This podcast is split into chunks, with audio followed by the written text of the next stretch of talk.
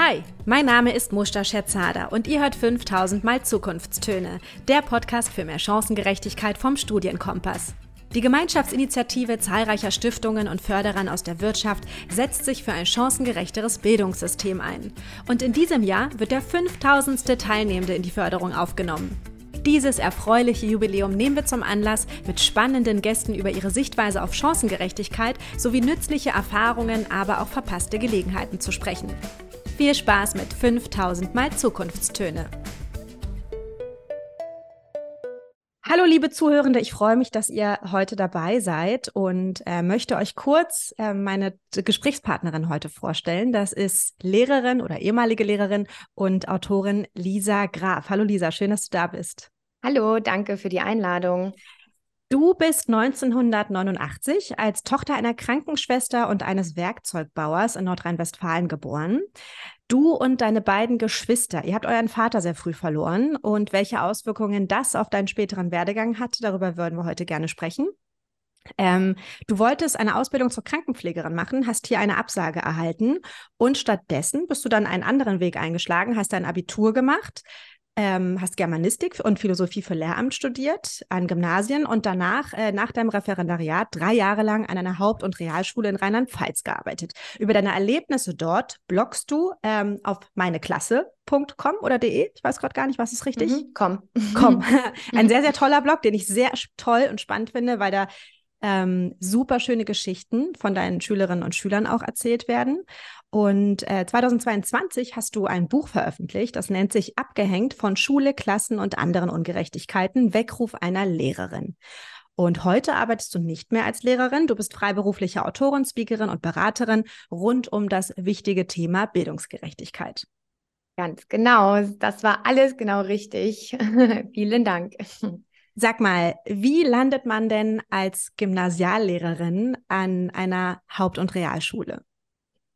Ähm, ja, das war so, dass ich, also ich muss immer dazu sagen, dass ich auch die Arbeit auf dem Gymnasium ähm, schon genießen konnte. Ich ähm, habe mich da auch wohlgefühlt, aber ich habe so einen ähm, Teil unserer ja, Jugendlichen irgendwo vermisst, ähm, habe auch mein eigenes Teenager-Ich nicht so richtig wiedergefunden in diesen Jugendlichen und mich dann eben gefragt, okay, äh, wo sind denn die Kinder, ähm, und Teenager, ja, wo es zu Hause vielleicht nicht so super rund läuft. Und äh, dann habe ich mich eben auf die Suche begeben und bin am Stadtrand fündig geworden, sozusagen auf einer anderen Schulform, nämlich einer Haupt- und Realschule.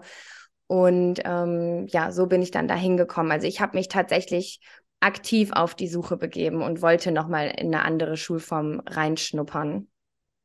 Hm, du hast gerade kurz angedeutet, dass du auf der Suche warst nach etwas, was dich an deine eigene Jugend erinnert hat. Welche Parallelen gab es denn zwischen dir und den Schülerinnen und Schülern, die du dann dort vorgetroffen hast? Ähm, naja, vielleicht muss man erstmal fragen, welche Parallelen gab es nicht äh, zwischen den Schülerinnen und Schülern und mir ähm, auf dem Gymnasium. Man muss dazu sagen, das Gymnasium, das war auch in einem sehr gutbürgerlichen Stadtteil und ähm, da habe ich einfach eine sehr große Unbeschwertheit ähm, bei den Jugendlichen wahrgenommen. Ich meine, die Pubertät ist immer eine Zeit, äh, wo ja viel Struggle irgendwie da ist. Und trotzdem habe ich gemerkt, dass da sehr selbstbewusste Kinder und Jugendliche sind, dass da ähm, Kinder und Jugendliche mit sehr krassen Talenten sind, die stark gefördert werden, äh, die sehr genau wissen, was sie wollen, in welche Richtung sie gehen wollen und äh, gute Noten haben und solche Dinge. Und ähm, ja, da habe ich mich einfach nicht wiedererkannt, weil ähm, ich als Jugendliche eben eher so ein bisschen durch meine Nachmittage ziel- und plan- und orientierungslos gestolpert bin und ähm, überhaupt nicht wusste in dem Alter, was will ich eigentlich, was kann ich eigentlich und so weiter. Und ja, das ist mir da stark aufgefallen, dass auch die Eltern auch sehr involviert waren. Vielleicht können wir, damit ähm, man das besser nachvollziehen kann, noch mal ein paar Jahre zurückgehen. Du warst, glaube ich, erst in der Grundschule, also relativ jung, als dein Vater verstorben ist. Und in deinem Buch schreibst du auch darüber, dass deine Zeugnisse vorher immer so, ähm, sie ist total konzentriert, sie arbeitet gut mit und plötzlich haben sich die Zeugnisse verändert. Also was hat das mit dir gemacht? Was ist damals passiert? Ähm, ja, also es ist tatsächlich so, dass ich ein, ja, ganz normales, wissbegieriges, neugieriges, aufgewecktes Kind war und ähm, mich auch auf die Schule gefreut habe und äh, mein erstes Zeugnis irgendwie so total äh, schön ist und das alles auch nochmal unterstreicht. Ähm, und man irgendwie so dieses Potenzial dieses Mädchens da auch total herauslesen kann. Und ähm, mein Vater ist dann gestorben, genau in dem Moment, im Grunde genommen, wo ich in die zweite Klasse kam. Ähm, das erste Schuljahr hat sich aber schon sehr stark, ähm, also er hatte eine Krebserkrankung und war praktisch in meinem ersten Schuljahr stark erkrankt. Ähm, das hatte natürlich auch schon Auswirkungen. Aber ja, ab dem Zeitpunkt, wo er dann verstorben ist, ist unsere Familie in so eine echt krasse Schieflage geraten. Und ähm, von da an lag dann der Fokus wirklich überhaupt nicht mehr auf der Schule. Und das kann man dann auch an meinen Zeugnissen ablesen. Das habe ich ja auch in meinem Buch geschrieben, ähm, die dann eben von Halbjahr zu Halbjahr immer schlechter werden. Und zwar so darauf abzielend, dass die Konzentration einfach nicht da ist, die Haltung nicht da ist, die da sein müsste. Ähm, und die Arbeitsmaterialien nicht ordentlich sind und so. Ähm, und ja, ich bin dann einfach zu so einem chaotischen, unkonzentrierten und äh, auch irgendwie wahrscheinlich so ein bisschen nervigen Kind in der Schule geworden, also für die Lehrerinnen oder Lehrer, ja. Wie sind denn die Lehrkräfte damit umgegangen? Ich meine, die wussten ja sicherlich, was bei dir zu Hause los ist, oder? Ja, die wussten das. Ähm, ja, also ich finde es immer so ein bisschen schwierig, aus der Retrospektive über Lehrerinnen und Lehrer zu urteilen. Das hat immer so was. Und jetzt zahle ich es euch heim. Ähm, deswegen versuche ich das relativ objektiv zu verstehen, äh, was damals abgelaufen ist. Also ich glaube, die Lehrkräfte hatten einfach nicht die Kapazitäten, um das in irgendeiner Form abzufangen und ähm, auch nicht die Empathie. Ich glaube, das kann man schon so sagen.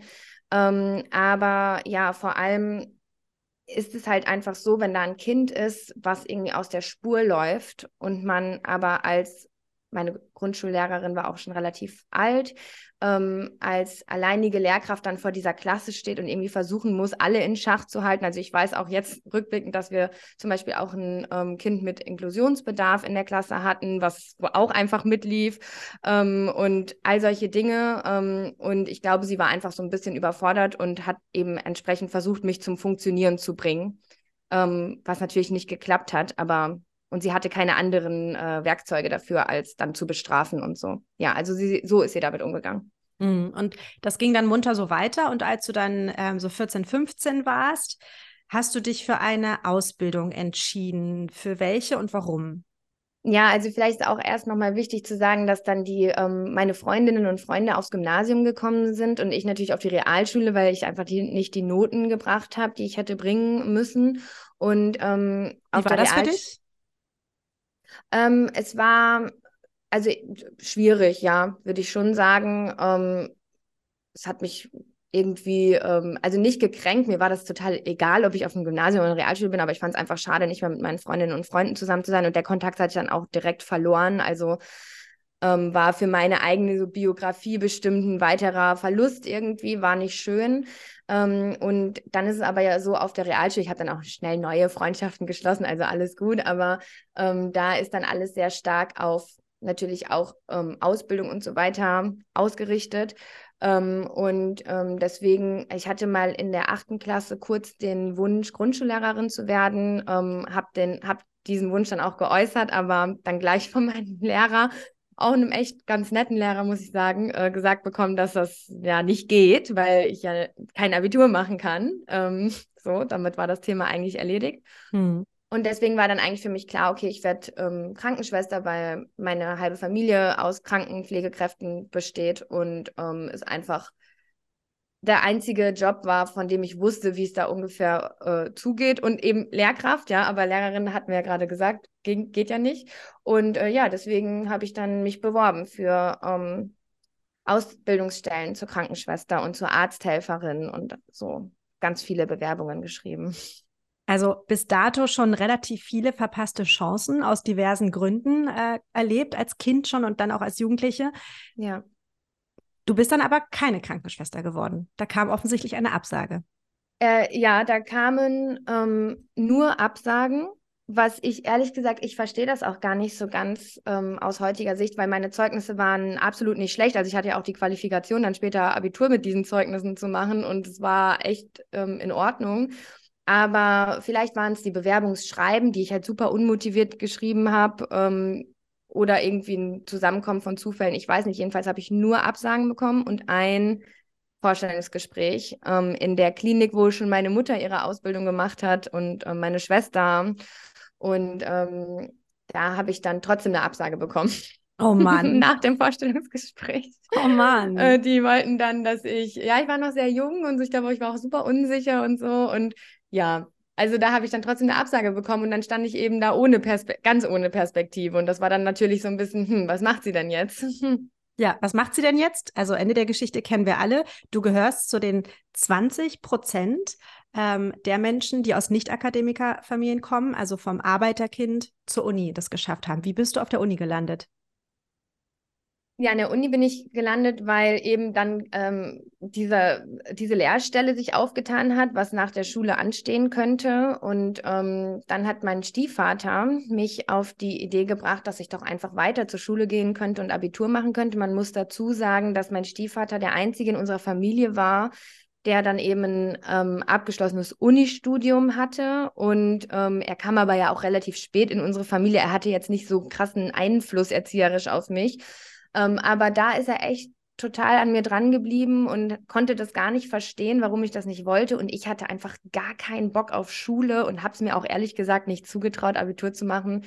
Aber es war dann halt so, es gab nichts anderes und ich wollte natürlich auch nicht irgendwie auf der Straße sitzen und deswegen habe ich dann das Abitur gemacht. Ähm, und von da aus bin ich dann äh, in so ein Au-pair-Jahr gekommen in äh, Washington, D.C., weil das eben da in diesem Abiturjahrgang ähm, wurden da Flyer, lagen da rum und so. Und ähm, ja, da hat sich das dann irgendwie alles so aufgebrochen für mich, dass ich gemerkt habe, okay, krass, ähm, es gibt irgendwie Möglichkeiten. Ne? ich habe mich dann damit beschäftigt, was kann ich jetzt eigentlich machen mit dem Abitur? Und plötzlich habe ich gemerkt, oh, okay, ich kann, ich könnte jetzt theoretisch so Jobs erlernen, äh, wo ich früher halt total nur von geträumt habe. Und so bin ich dann an die Uni gekommen. Ich habe mich dann einfach beworben für ein Studium, ja. Wahnsinn, also wahnsinns interessante Geschichte und Biografie. Wie, wenn du da jetzt so rückblickend drauf schaust, du setzt dich ja sehr intensiv mit deiner Biografie auseinander. Wie fühlt sich das an? Also denkt man da irgendwie an bestimmte weichenstellende Erlebnisse und auch Menschen wie den Stiefvater, den du gerade erwähnt hast, zurück? Also wo du sagst, okay, wenn der mir nicht begegnet wäre, stellt man sich solche Fragen manchmal in der Retrospektive? Ähm, ja, ich stelle mir natürlich viele Fragen und ich habe, glaube ich, auch so eine gewisse Empathie ähm, durch meine eigene Geschichte, ähm, was so dieses Chancen eben nicht nutzen angeht bei Jugendlichen oder ähm, auch so eine Verweigerungshaltung, die ja ganz oft auch so eine Art Selbstschutz dann ist, wie jetzt ich, ich will kein Abitur machen, ich habe da keinen Bock drauf. Ne? Im Grunde genommen ist es auch oft Angst. Ähm, und ja, ich finde es einfach, obwohl ich ja dann am Ende diesen äh, Weg gegangen bin und ähm, jetzt genau das mache, was ich eben machen möchte, ähm, finde ich es trotzdem sehr schade, dass es eben auf diese Art und Weise passieren musste, dass ich mich immer gefühlt habe, als ob ich irgendwie du durchstolper, als ob ich das Zufällen zu verdanken habe.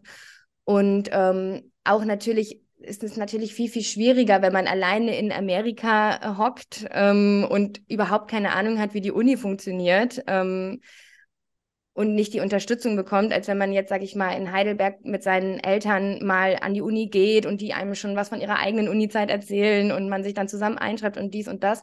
Also es ist einfach ähm, oft schwieriger gewesen und von daher gucke ich da jetzt rückblickend auch so mit so einer gewissen äh, Milde drauf, äh, wenn Sachen vielleicht nicht am Anfang mal nicht so rund gelaufen sind. Und hast du dich als Arbeiterkind an der Uni in irgendeiner Form wie so ein Fremdkörper gefühlt? Und wie war dieser, also hat sich das dann irgendwann gelegt? Da habe ich nämlich in der ersten Folge mit äh, Karim Federdoni drüber gesprochen.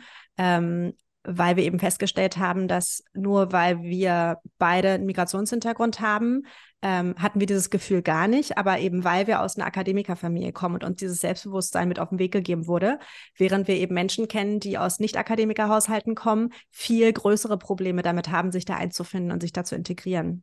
Ja, ja, das ist auch äh, sowieso so ein ganz interessantes äh, Phänomen, finde ich, dass oft, also es wird so in der Öffentlichkeit, sage ich mal, auch häufig davon ausgegangen, dass der Migrationshintergrund das ist, was es dann so erschwert. Aber letztendlich fällt der Migrationshintergrund einfach in ganz vielen Fällen zusammen mit einem, ähm, ja, ansonsten benachteiligten Hintergrund, sage ich jetzt mal, oder nicht privilegierten Hintergrund. Ähm, und deswegen ist im Grunde genommen, das hat auch Aladin El-Mafalani mal ähm, ganz gut dargestellt, ist die soziale Herkunft eben entscheidend, ob man sich dazugehörig fühlt am Ende oder nicht. Wobei natürlich jetzt so, ich jetzt nie rassistischen Erfahrungen so ausgesetzt war. Also ich glaube, so ganz voneinander trennen kann man das wahrscheinlich nicht. Ähm, aber um deine Frage jetzt zu beantworten, ob ich mich irgendwie als ähm, Fremdkörper gefühlt habe, absolut. Also total. Und ähm, das genau diese, diese ähm, ja, Gefühle ähm, haben auch ganz viele andere ArbeiterInnenkinder. Ähm, man weiß einfach, also man hat es einfach nicht sozusagen im Blut, das mhm. Akademische. Und ähm, das äußert sich in so ganz alltäglichen Dingen wie irgendwie einen gewissen Wortschatz, den äh, viele äh, junge Menschen haben, die an die Universität kommen, aus Akademikerfamilien, was sich schon dann auch stark unterschieden hat am Anfang von meiner Art und Weise, wie ich mich artikuliert habe. Und ähm, generell so einem, ja, einem Selbstbewusstsein, glaube ich, einfach klar, man kann das alles herausfinden, wie es läuft, aber man hat diese ständige Angst, aufzufliegen, dass man es mhm. eigentlich nicht weiß. Und man reflektiert das ja dann auch nicht so. Ne? Man ist ja die ganze Zeit nur damit beschäftigt, das irgendwie ähm, möglichst zu vertuschen. Und es würde einen total entlasten, wenn man sagen würde, hey, ich habe halt andere Startbedingungen und es ist alles vollkommen in Ordnung. Und meine, ich sag mal, akademischen äh, Freundinnen haben mir das, haben mir nie diese Gefühle geben wollen, äh, so auf die Art, wer bist du denn eigentlich? Ähm, und die waren selber total überrascht, als ich dann angefangen habe, das zu reflektieren und darüber auch zu sprechen. Aber ja, es fühlt sich einfach ähm, sehr häufig so an und es ist ein sehr unangenehmes Gefühl, ähm, und es hat sehr, sehr lang gedauert, bis ich das abschütteln konnte. Hm, kann ich mir gut vorstellen. Und dann ähm, bist du irgendwann, wie gesagt, an dieser Schule gelandet. Und also würdest du dich selber eigentlich als, du wirst immer in den Medien ganz gerne als Bildungsaufsteigerin betitelt. Ich finde diesen Begriff ganz schwierig. Wie geht es mhm. dir damit? Also ich verstehe ähm, die Skepsis gegenüber dem Begriff. Ähm, ich würde mich trotzdem so betiteln, also als Bildungsaufsteigerin schon, weil ich. Ähm, Bist du ja einfach, am Ende des Tages. Ja, genau, weil ich halt habe einfach äh, letztendlich äh, irgendwo weiter unten auf dieser Bildungskarriereleiter, äh, sag ich mal, angefangen und bin dann eben hochgeklettert. Ähm, und es war überhaupt nicht, es hätte auch ganz anders sein können für mich. Ähm, aber ich finde, dieses, der Begriff Aufsteigerin, der impliziert immer so ein bisschen, dass auf jeden Fall dann auch alles besser ist und alles ähm, aufgrund dieses Aufstiegs das Leben irgendwie verbessert äh, wird. Und ähm, dem stehe ich so ein bisschen skeptisch gegenüber, weil, das hatte ich ja auch gerade schon angedeutet, der Weg trotzdem oft ähm, beschwerlicher ist für die betroffenen Personen und äh, man sich auch an bestimmten Stellen entscheiden muss, ähm, inwiefern, also es integriert sich nicht so schön, ja, diese, das vergangene Ich mit dem neuen Ich und die vergangenen Freundeskreise, familiären Strukturen, die nimmt man nicht einfach so mit rüber und das float halt nicht so gut, sondern es sind einfach zwei Welten, die ähm, oft schwer miteinander kompatibel sind und das fühlt sich dann halt auch ähm, im Erwachsenenleben hin und wieder noch so an, als ob man versucht, ein Puzzle zusammenzustecken, was nicht zusammenpasst. Und ähm, von daher würde ich sagen, ja, ich bin einfach ähm, näher zu mir selbst, glaube ich, gekommen, aber es ist durchaus mit irgendwie Schwierigkeiten und Hindernissen verbunden. Ja, und dass du aufgestiegen bist, ist ja auch der Tatsache geschuldet, dass das System leider so aufgebaut ist, dass genau. es da Hierarchien gibt und äh, ein Zweiklassensystem oder Dreiklassensystem. Ja. Dar und, darauf kommen wir gleich zu sprechen. Ja, ja, ganz kurz vielleicht noch zu diesem Aufstieg, was ich da auch immer so als Bild sehe, ist auch so dieses sich entfernen. Ne? Richtig, also, genau. also du ich, kletterst ja, hoch und genau. lässt alle anderen da unten. Genau, das meine ich. Das finde ich nämlich auch schwierig. So, ihr bleibt ja. jetzt mal da unten, Leute, aber ich habe es geschafft und ich finde, darauf kannst du extrem stolz sein. Also ich finde deine Biografie unfassbar beeindruckend. Also Chapeau. ähm, aber ich würde es halt so vielen anderen auch wünschen, die mhm. noch in Anführungsstrichen da unten sind. Ähm, und vielleicht können wir jetzt mal über deinen ersten Tag an der äh, Haupt- und Realschule sprechen. Du sagst ja auch selber bewusst Brennpunktschule. Mhm. Es gibt so einen Satz, ähm, wenn man sich mit dir beschäftigt, da stolpert man sehr häufig drüber denn der ist dir begegnet. Und ich finde, dieser Satz sagt so viel aus über die Schülerinnen und Schüler, mit denen du zu tun hattest, über die Schule und über das ganze System Schule. Ähm, nämlich der Satz, der dir dort begegnet ist, war, haben sie Scheiße gebaut? Vielleicht kannst ja. du kurz erklären, was es damit auf sich hat. Ähm, ja, das ist ein Satz, der mir tatsächlich öfter begegnet ist von Schülerinnen oder Schülern auf der Haupt- und Realschule. Ähm, und zwar in dem Moment, wenn sie erfahren haben, dass ich eigentlich Gymnasiallehrerin bin. Ähm, dann haben sie mich gefragt, hä, warum sind Sie hier? Was haben Sie gemacht? Äh, werden sie, ist das Was haben Sie angestellt? Genau. Die dachten irgendwie, ich bin immer so strafversetzt worden oder so und deswegen muss ich jetzt an dieser Schule arbeiten. Und ich fand das natürlich einerseits ähm, lustig und gleichzeitig aber auch total, ja, tragisch, weil man einfach gespürt hat, dass die sich ähm, an einer Stelle in der Gesellschaft verorten, wo andere Leute, die andere Leute meiden, ähm, die, wo über die andere Menschen die Nase rümpfen. Und ähm, das ist dann auch nur auszuhalten mit so einem krassen Humor.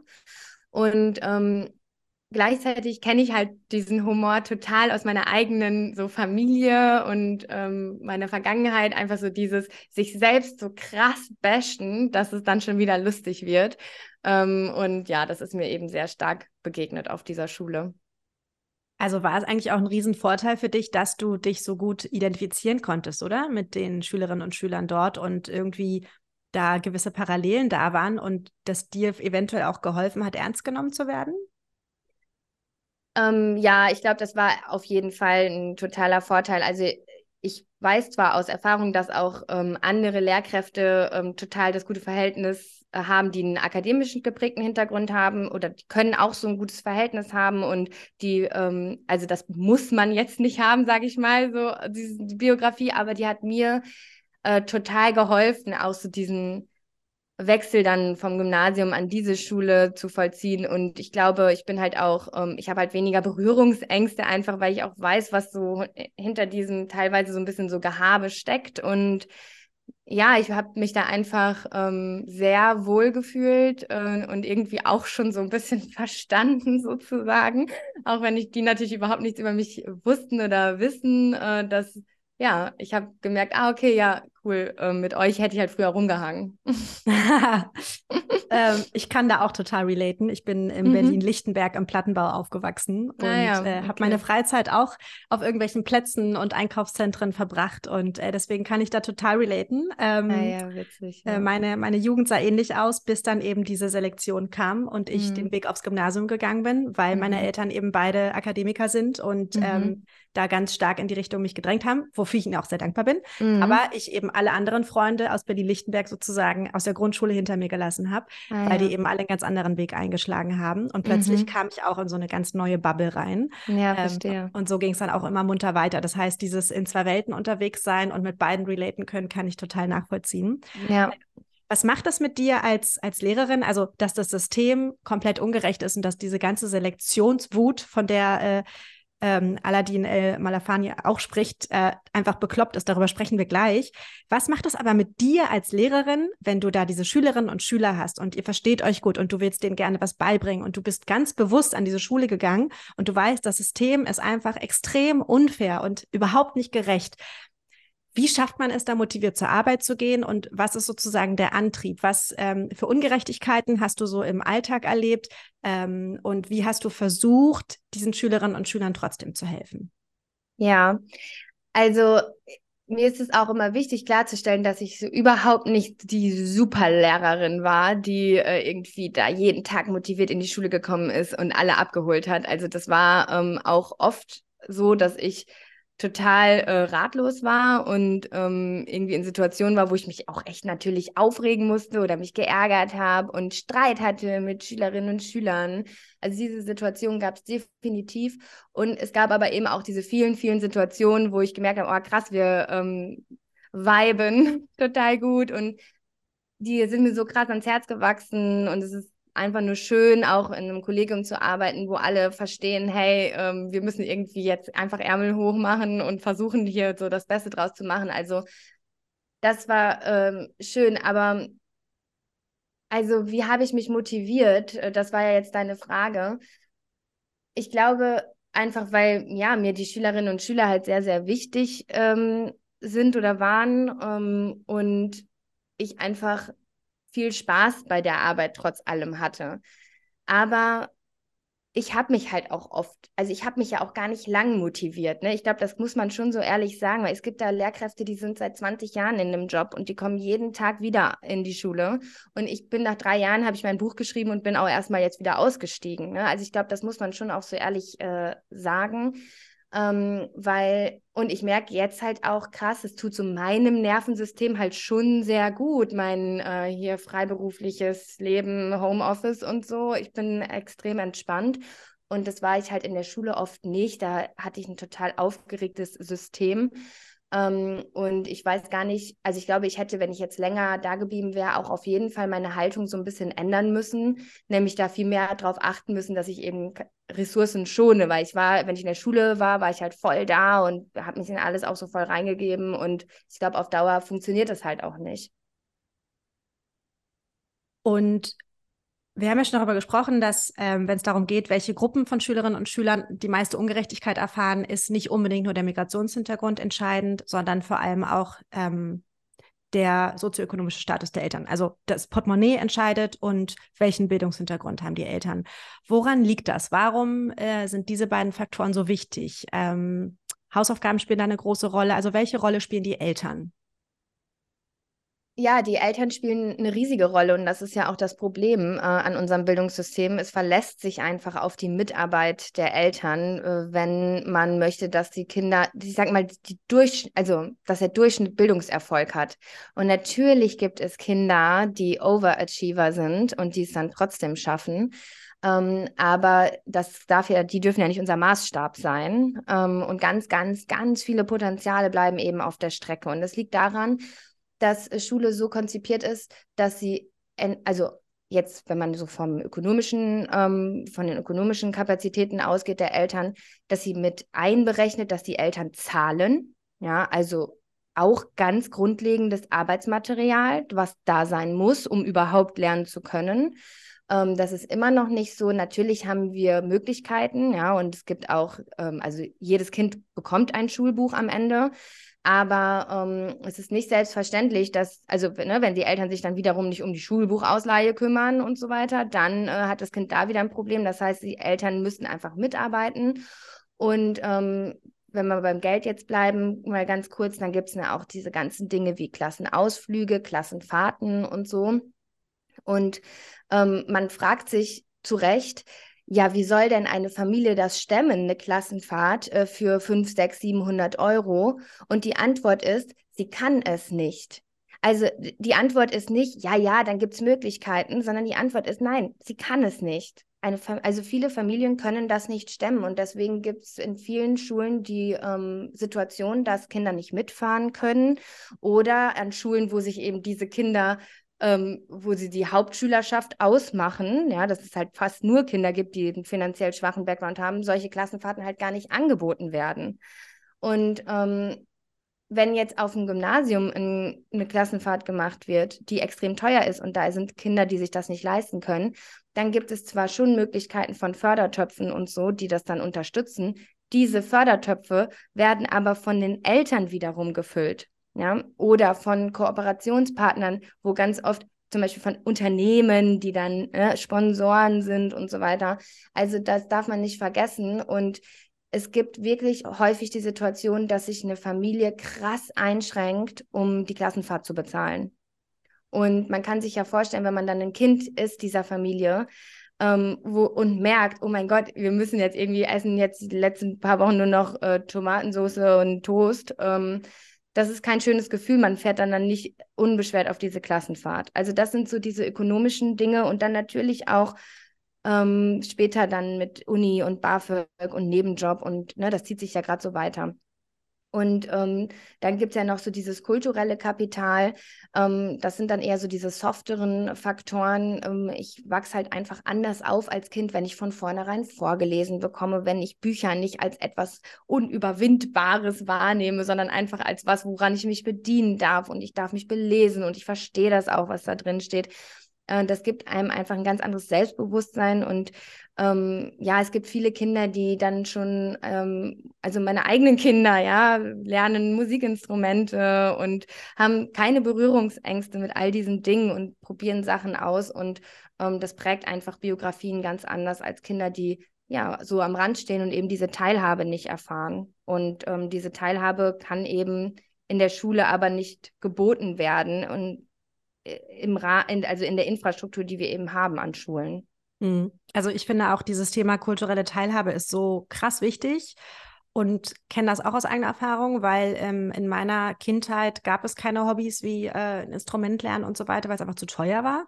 Mhm. Ähm, zum Ballett bin ich gegangen, das war super. Da gab es einfach so Angebote noch in Ostberlin, die bezahlbar waren. Mhm. Aber ich finde es halt echt verrückt so, weil mein vierjähriger Sohn jetzt Yoga macht in der Kita und Musikkurs mhm. hat und das ähm, kostet auch alles und wir können uns das Gott sei Dank auch alles leisten. Aber ich merke so, wie, wie privilegiert sein Kita-Besuch jetzt schon ist. Und er ist gerade mhm. mal in der Kita. Er geht noch nicht mal in die Schule und weiß, was mhm. Yoga ist. Also, wenn du mir das mit vier mhm. erzählt hättest, keine Ahnung, ähm, das, mhm. das finde ich echt absurd. Und ich finde das so, mhm. so schade, weil wenn du ein paar Stadtteile weiter guckst, ob das jetzt hier ist oder ob das in Berlin ist oder sonst wo, ähm, was da einfach für Hürden aufgebaut werden und wie, wie stark ja. ausgrenzend dieses System ist. Also ich habe gerade äh, jetzt erst die Meldung gelesen, dass in Berlin-Neukölln an Schulen ganz viel Budget gestrichen wird ähm, für sämtliche Themen. Da können auch Familien nicht mehr unterstützt werden. Diese ganzen Töpfe, die du erwähnt hast, die werden jetzt alle gestrichen aufgrund der Schulden. Und das finde ich mhm. wirklich dramatisch, dass da immer an dieser Stelle gespart wird.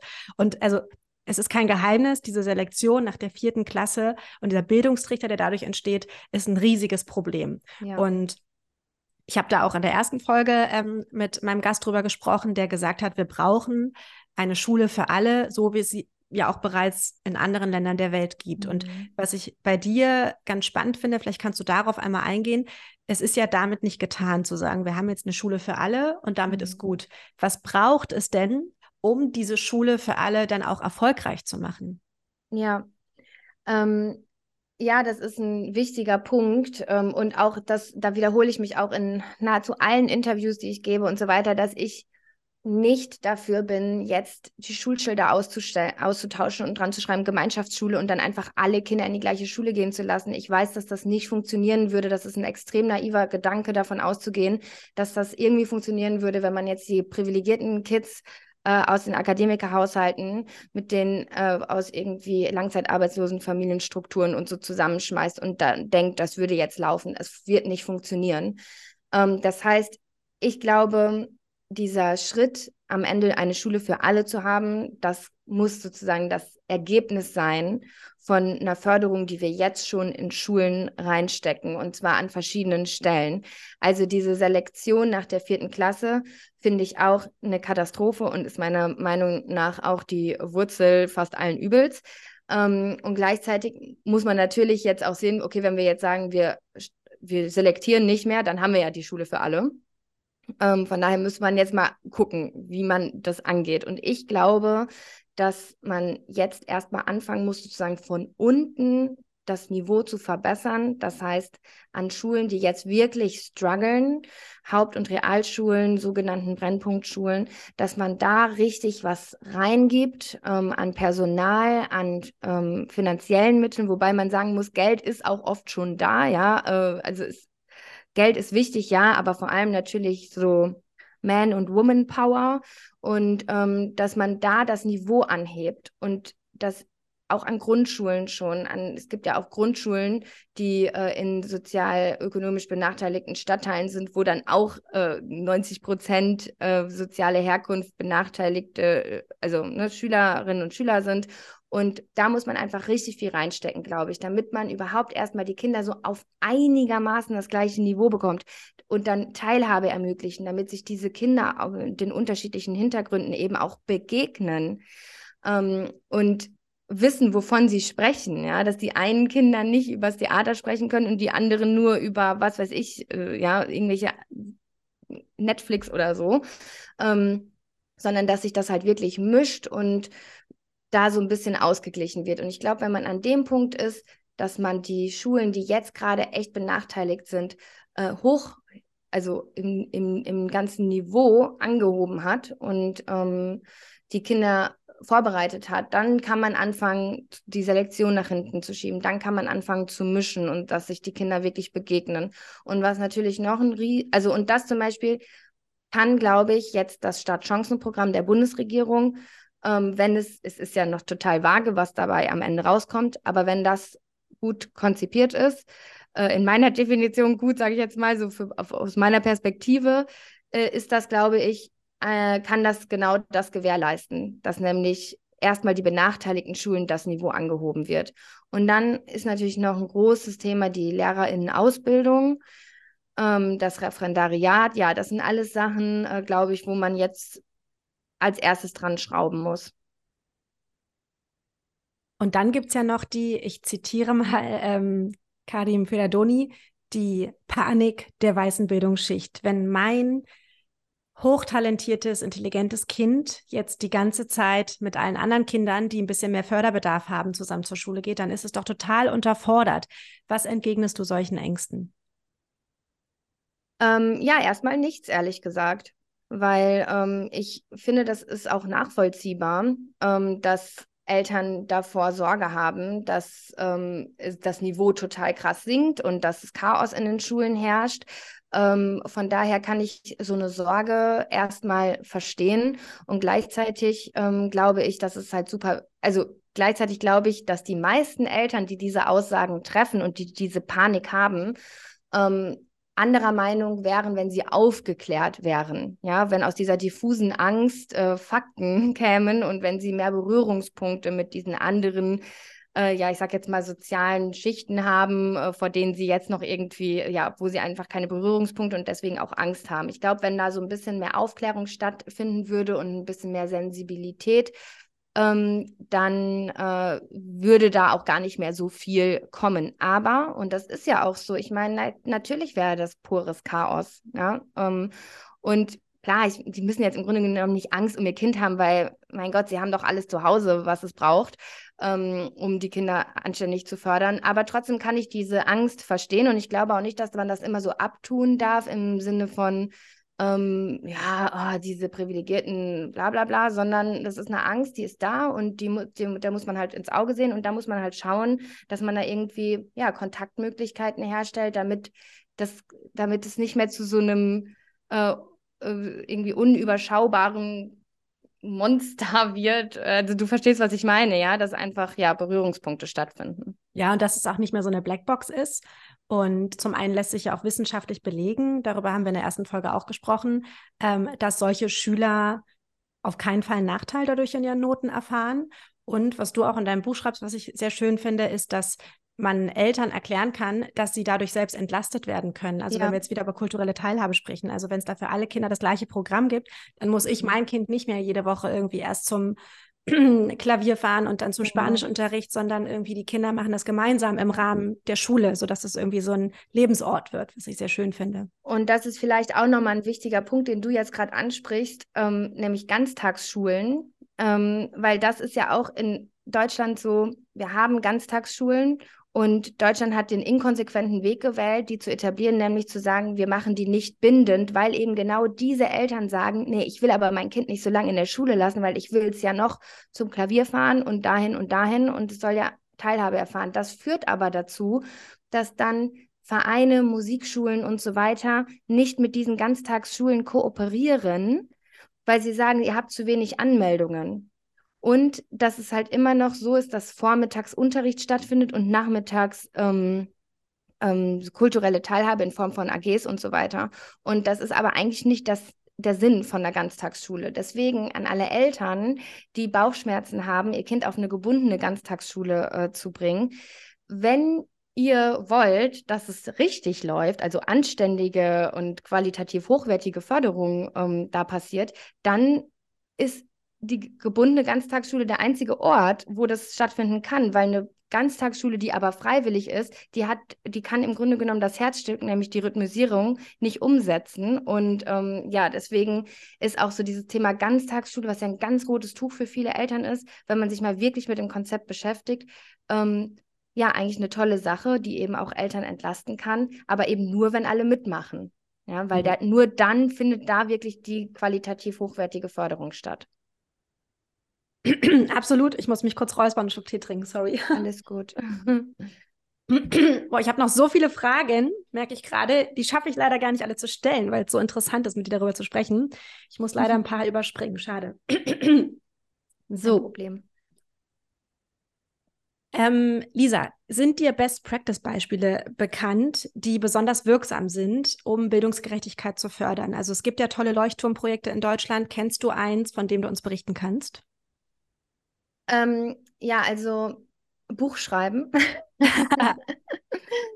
Warum? Ähm, nee, nee, mal, ähm, mal wirklich. Also es gibt zum Beispiel hier in Mannheim eine Schule, ähm, die nennt sich, also die hat ein Konzept, fährt sie, das nennt sich Schule der Demokratie.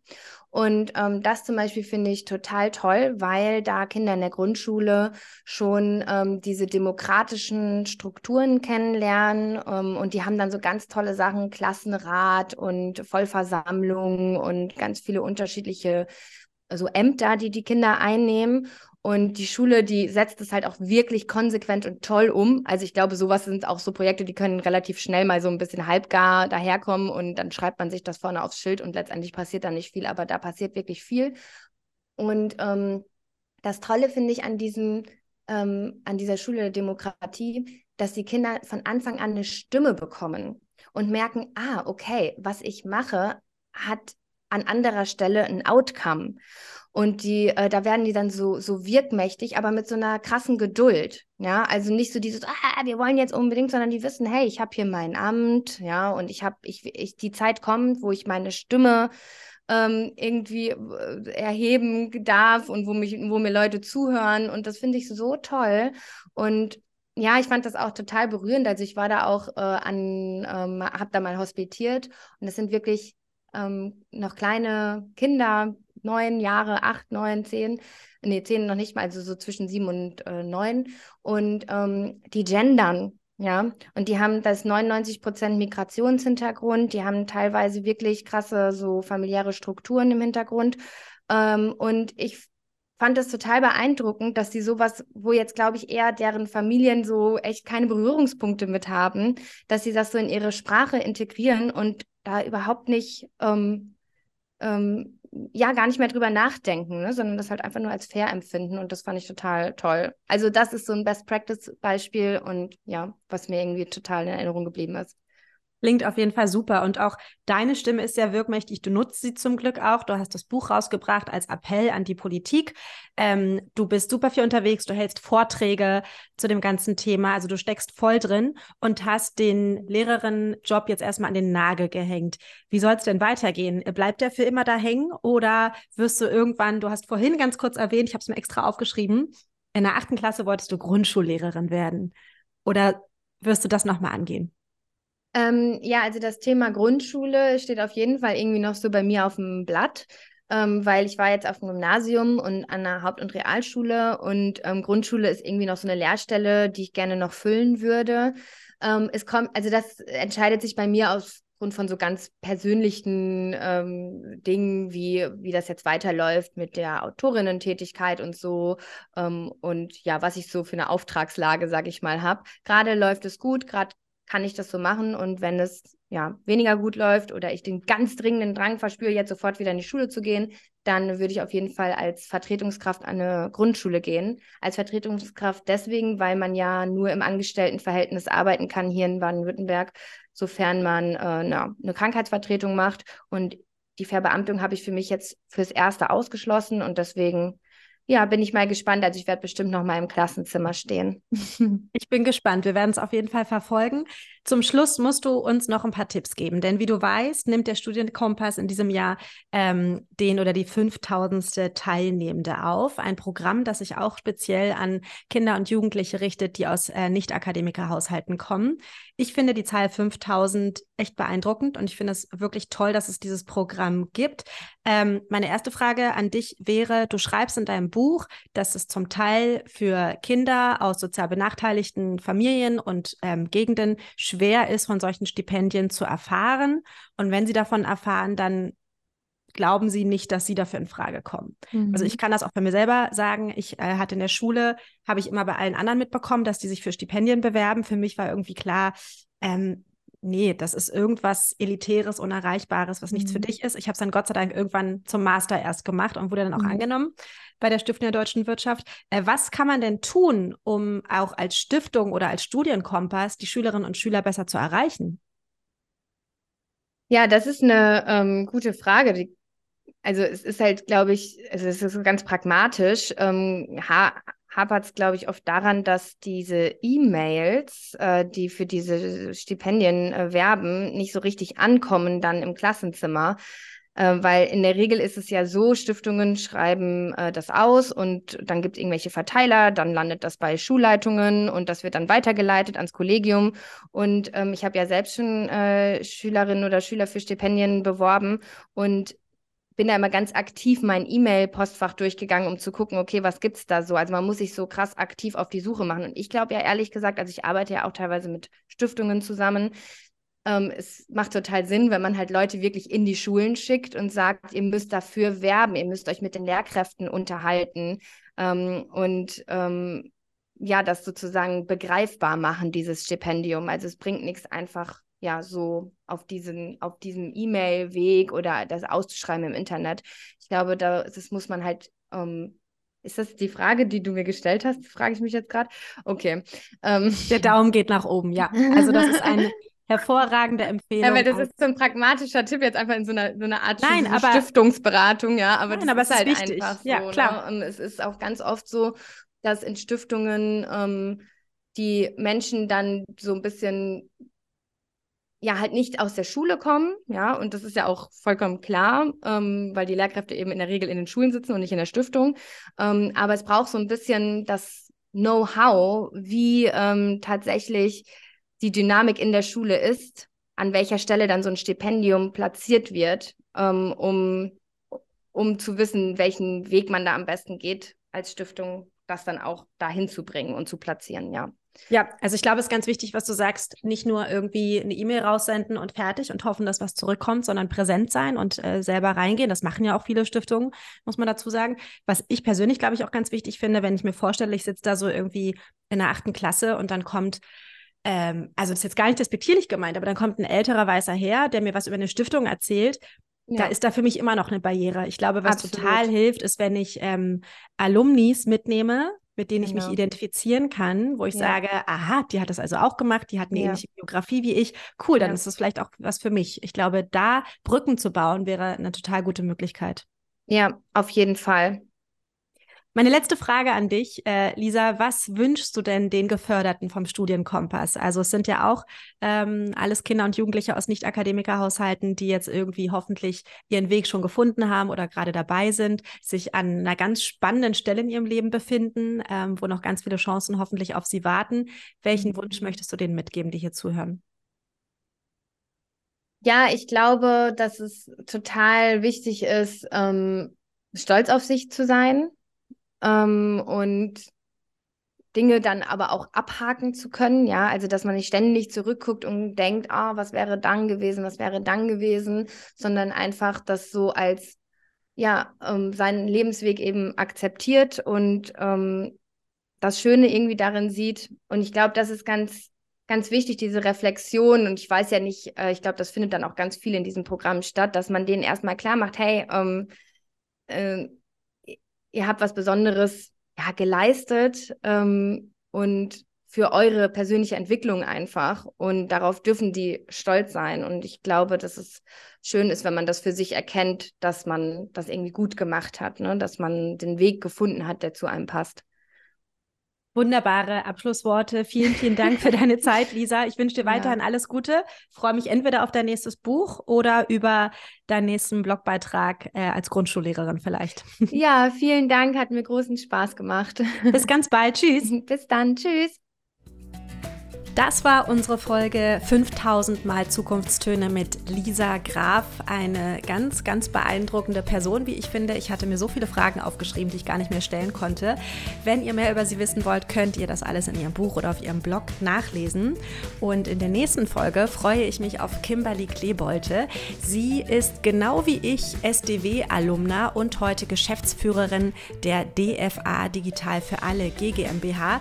Ich glaube, wir werden sehr viel über das Thema digitale Gesellschaft, digitale Teilhabe und Innovation sprechen und freue mich auf das Gespräch.